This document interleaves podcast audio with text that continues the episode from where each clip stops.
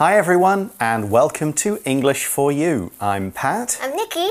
and today we're talking about big changes in the world of computers. Hmm. But not changes that are happening now, changes that happened in the past that made computers the way they are today.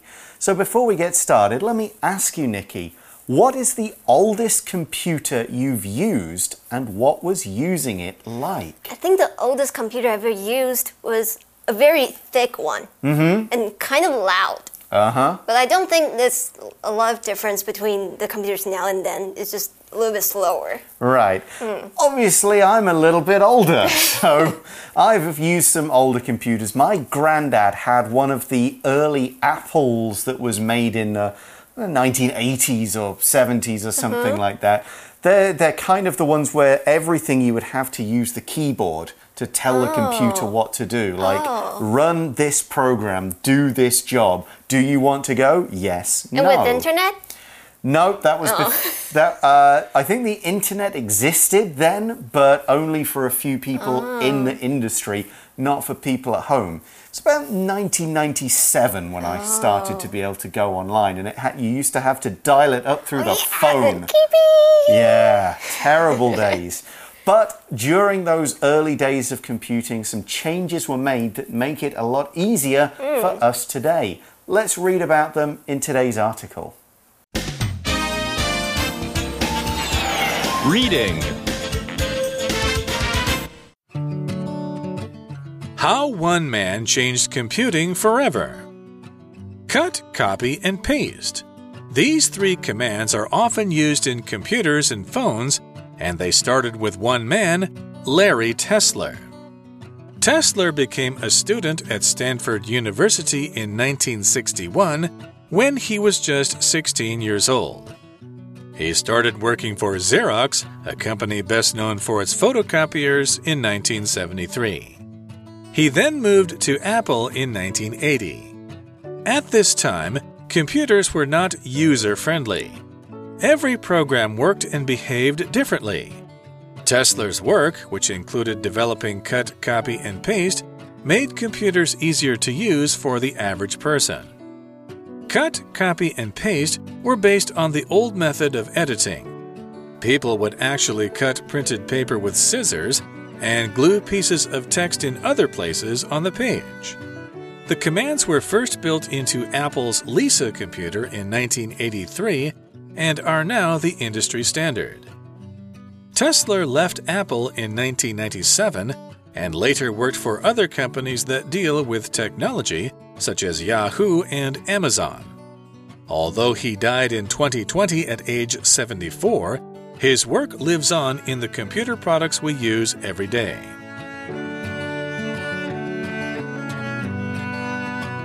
So the article begins. Uh, this has got, we're kind of doing two days with two different ideas here. And day one begins by saying cut, copy, and paste. These three commands are often used in computers and phones, and they started with one man, Mm. Larry Tesler. Note that this is T E S L E R. This is not the same as Nikola Tesla, T E S L A, who was a different guy who also invented a lot of cool stuff. But the names are the same or similar, not the same person. But what we talked about here are commands. A command is, uh, it can mean like an order, an instruction, something you say to get somebody to do something, but it can also be something that you put into a machine. It is the instructions you give a computer or another machine to make it operate, to make it do a particular job. That's what we're talking about with commands here. Here's an example sentence. With this app, you can use your voice to enter commands into your computer. 嗯，like a Siri。 Exactly. 嗯，那今天的课文呢，要跟我们介绍几个电脑功能的历史，也就是剪下、复制以及贴上这三个指令，以及这些指令的创始者。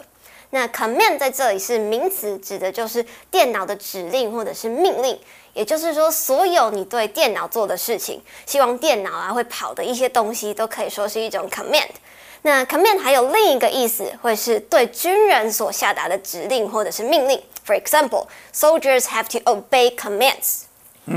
You'll even notice that uh, computers often have a command, almost a button that's like command do this, something like that. Anyway, back to Larry Tesler, the guy who's the hero of our story. We see Tesler became a student at Stanford University in 1961 when he was just 16 years old. 16 years old, I was still in like high school. Exactly. So this is back at back at this time. If people were just really, really smart, they hmm. could kind of Skip. skip, ahead hmm. and go to university when they were ready. Obviously, this guy, bit of a genius. And the article says he started working for Xerox, a company best known for its uh, photocopiers in 1973. That's right. In fact, Xerox is a company, but um, often if you grew up at a certain time, the word became a verb. You would hmm. say, I'm going to Xerox this to mean oh. photocopy it, or I'm going to make a Xerox, which oh. meant a photocopy. Just like Google. I'm just Exactly. going to Google it. Exactly. That word has kind of fallen out of use now. There are so many others, but for a time it was because this was the big photocopier hmm. company. And a photocopier is a machine that makes a photograph quality copy of a document. So, photo, copy, photocopier.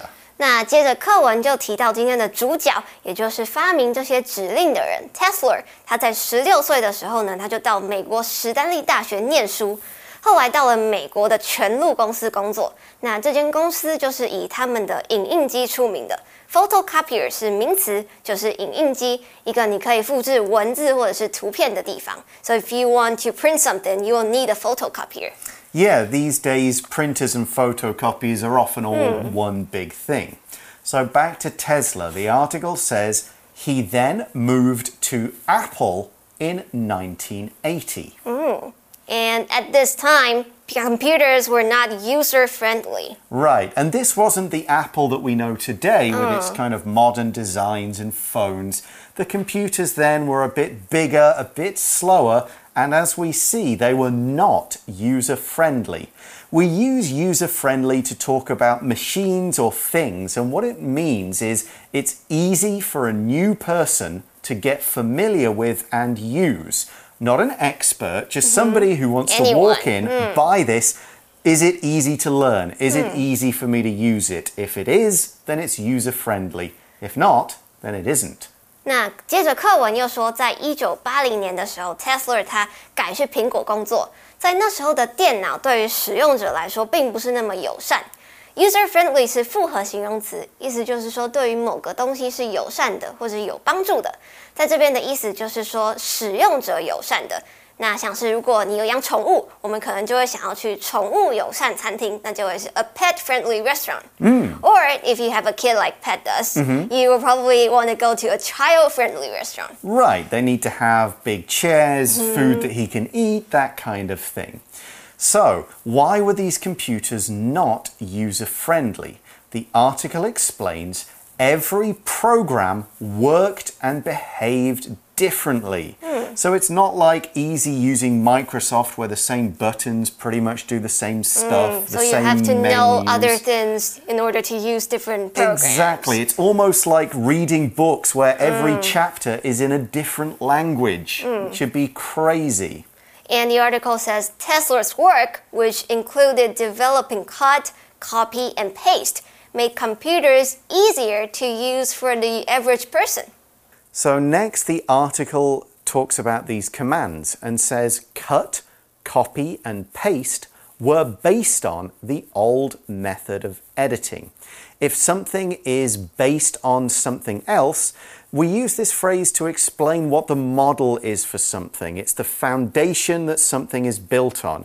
You start with this thing, this is the base, and then you build on it. You change what's already there and come up with something new.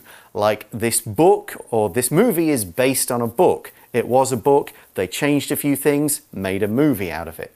那在以前的电脑来说，那些系统啊，或者是程式都并不是那么统一，所以说 Tesla 它的工作就是要让一般的人可以更容易操作电脑。那这三个指令剪下、复制还有贴上，其实就是以一个编辑的方法来去来做根据的。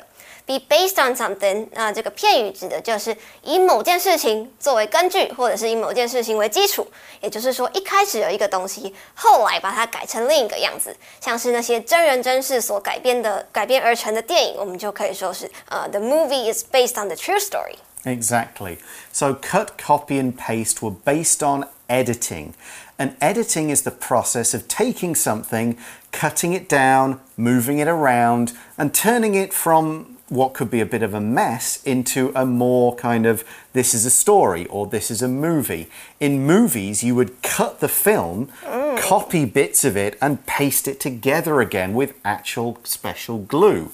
If you're writing a book, you would go, here's the story. Now I'm going to edit it, mm. cut out some bits, move a few bits later. draft. Exactly. You go through drafts and you've got the final one. Mm. For example, we could say, We've finished shooting the film, so now it'll enter the editing process. So we're going to kind of make all this film footage into a single movie.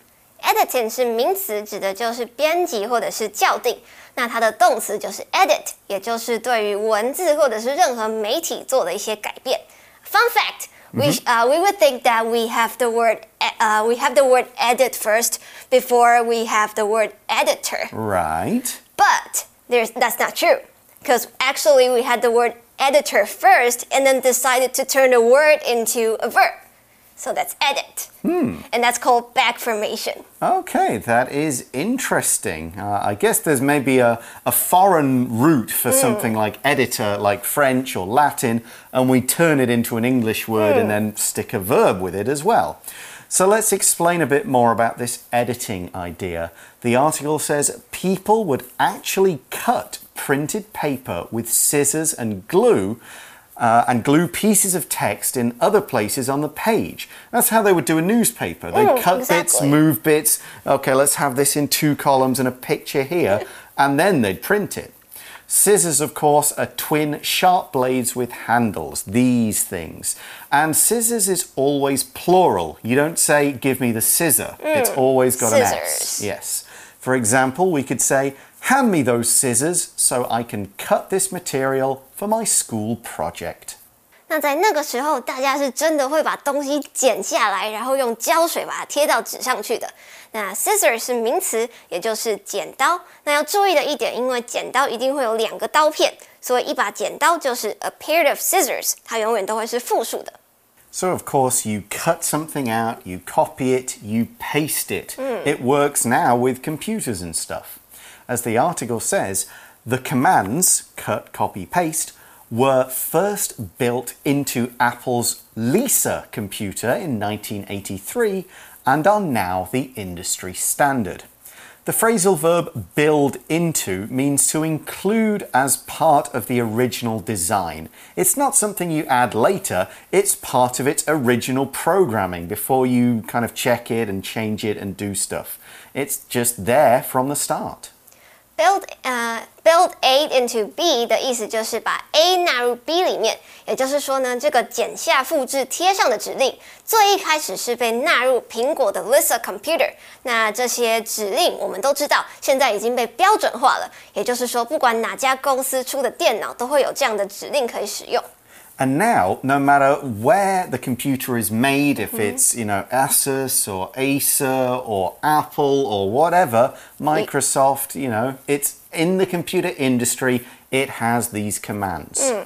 The industry, when we talk about industry, we mean a particular form or branch or field of economic or commercial activity. So we could talk about the car industry, everything mm. to do with making cars, the travel industry, travel industry. hotels, oh. airlines, that kind of thing. In this case, the computer industry, so all the companies that make computers and computer parts. Here's an example. The food delivery industry has made a great deal of money in the last couple of exactly. years. Exactly. I think now during the pandemic, everyone mm. uses it. industry 是名词，指的就是产业或者是一个行业。那课文里面在讲的就是科技业，这些跟电脑相关的就会是 computer industry。那如果是音乐相关的产业，写歌啊，或者是创作、录音等等，我们就会说是 music industry。例句说，外送产业近几年来赚了很多钱。Okay, so Tesla's done this great piece. What happens in the rest of his life?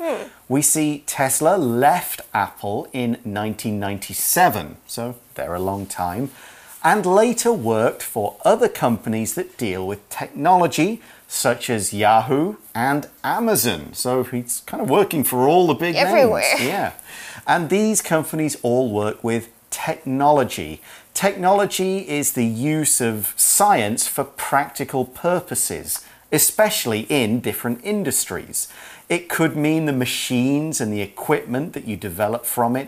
It could so it could be the actual computers and so on, but it could be just knowing how to use them. The knowing- knowledge. yeah, the electricity, the systems, all of that stuff is technology. For example, we might say, this factory needs some new technology if it wants to compete with other businesses. 那后来 Tesla 在苹果做一做，他又跑去别的科技公司做了。 Technology 是名词，意思就是科技或者是技术，通常指的是跟科学有关的实际应用，也就是说，利用科技、材料还有人力资源所产产出的一些东西，也就是我们运用我们的知识或者是一些工具来解决的问题。一个很先进的科技的话，我们就可以称之为 advanced technology。Yeah, and we would also just say tech for Mm, short. tech. T E C H tech. So we go back to the life of Tesler. We see, although he died in 2020 at age 74, his work lives on in the computer products we use every day. So we have another phrasal verb here, live on, and it means to continue to live or to continue to exist even after its creator may have passed away. So we talk about the famous works that writers have done.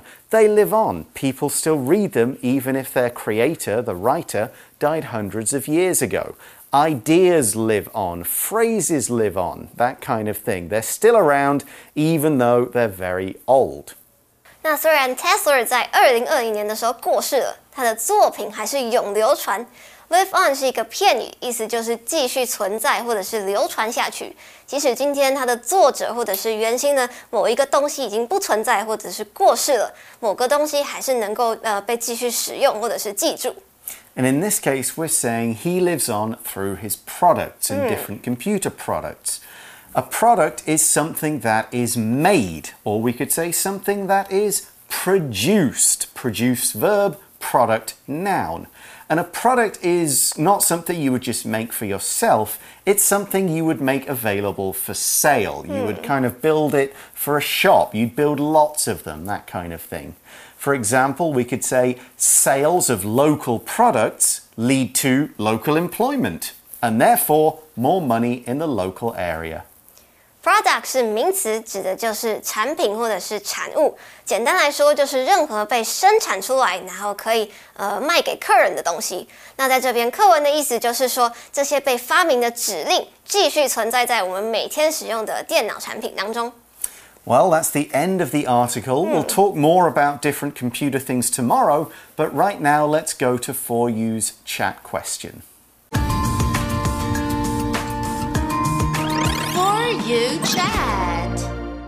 So the question is Do you think computers will be the same 20 years from now? How will they be different? I think they're definitely gonna be different.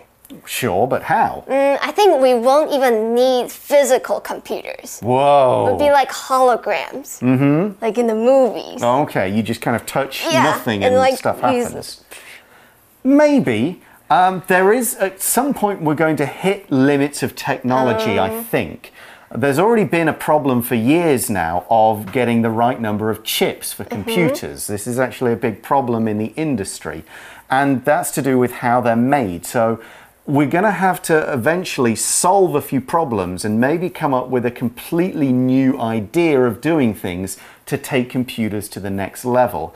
Mm-hmm. Otherwise, I could see them just kind of continuing to get either slightly smaller, Smaller, and slightly more mm-hmm. powerful, you know, slightly faster, and just kind of keep getting that. So it's not really a big change, it's just they'll all just keep getting smaller, faster, mm. smaller, faster, smaller, more powerful, that kind of thing.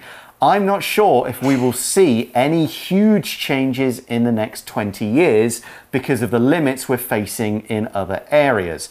But I could be wrong. I think, Prove me wrong. Yes, we should totally watch this episode after 20 years. Oh my goodness. all right, let's do that and see how wrong I was. That's all the time we've got for today, but join us again tomorrow for more on a different area of computers. See you then. Bye for now. Bye. Vocabulary Review Command. Computers used to run by using all text commands, but these days we can point and click. Editing. First, we write the basic story. Then we do the editing before it's published. Scissors. Sarah loved the picture in the magazine, so she cut it out with scissors. Industry. Josh entered the sales industry as a part time worker.